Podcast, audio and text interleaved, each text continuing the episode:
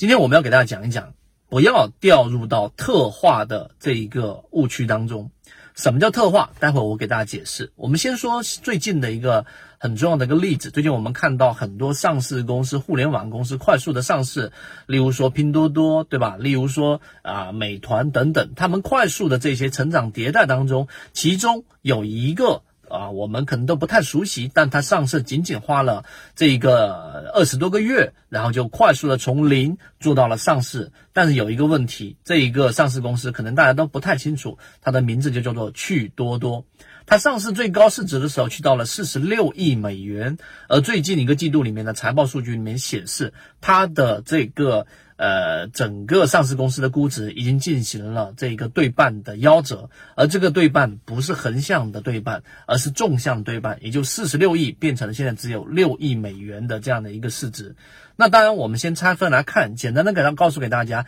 趣头条的它的商业模式呢，就是它找到了整个互联网当中的一个 bug，找到其中的一个问题，然后呢，就是既然我要获客成本，发现这种内容化的这一种公司想要获客成本已经高到你几乎没有办法想象。那于是趣头条就找到了这个 bug，我把这个钱拿去获客，那为什么我不直接把这个钱给反馈给我的这个用户呢？于是他就把这个这个钱做出了目前我们所看到的，只要去阅读文章，只要去看他的文章，你就有钱可以真正的可以提现，可以获得钱的这样的一个商业模式。而这一个商业模式确确实实也切入到了整个。呃，这个文化内容类型平台里面的一个痛处，于是它快速的获到了巨量的这样的一个客户，然后也上市了。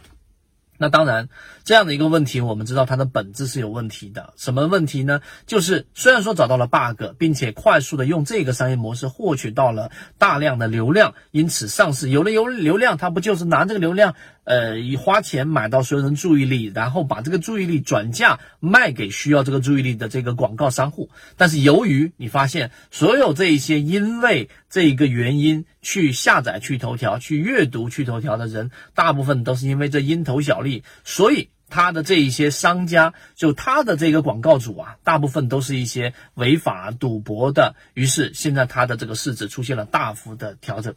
那我花这么长的篇幅告诉给大家，趣头条的整个经历以及它现在市值大幅萎缩的原因，就在于刚才我们说的什么叫做特化的误区。我们知道人和生物它都有一个进化的过程，也有退化的过程，对吧？那么在这个这一个我们生态环境当中，特化是因为我们在某一个环境当中急需某一个能力，所以。由于这个能力那么迫切的需要，它就会调动身体当中不断的所有资源集中在这个能力上发展，于是其他功能就会退化掉了。就举个例子，我们说变形虫，它实际上呢，它已经大部分的能力已经全部消失，但它的适应能力比较强。而特化能力，你特化出某个特别强能力，意味着其他能力会非常非常短板。那甚至当一旦出现环境的比较大的变化的时候，这样的生物往往就会灭亡。这是第二部分，第三部分切入到我们的交易，实际上是有巨大启发的。为什么呢？因为我们在交易过程当中不断的锻炼的某一项能力，实际上就是在特化你的能力。例如说，有些人买卖点确实特别特别的强，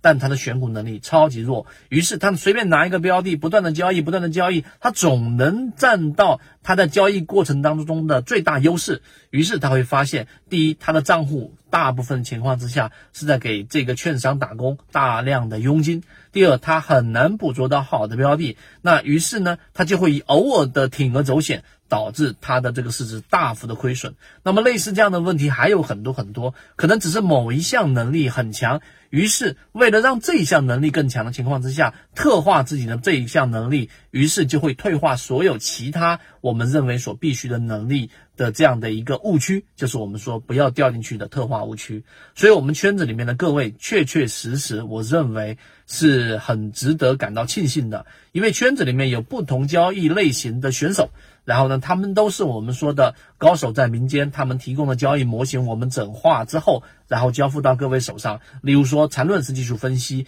例如说左脑护城河是我们说的价值分析，例如说游资思维笔记是我们所说的资金面的这样的一个分析。这不同维度的分析模块，让我们没有掉入到特化的这个误区当中。论就是一套系统，它只要你会看基础的 K 线、均线、量能等。然后运用缠论整个系统，从优质的个股当中去寻找合适的买卖点。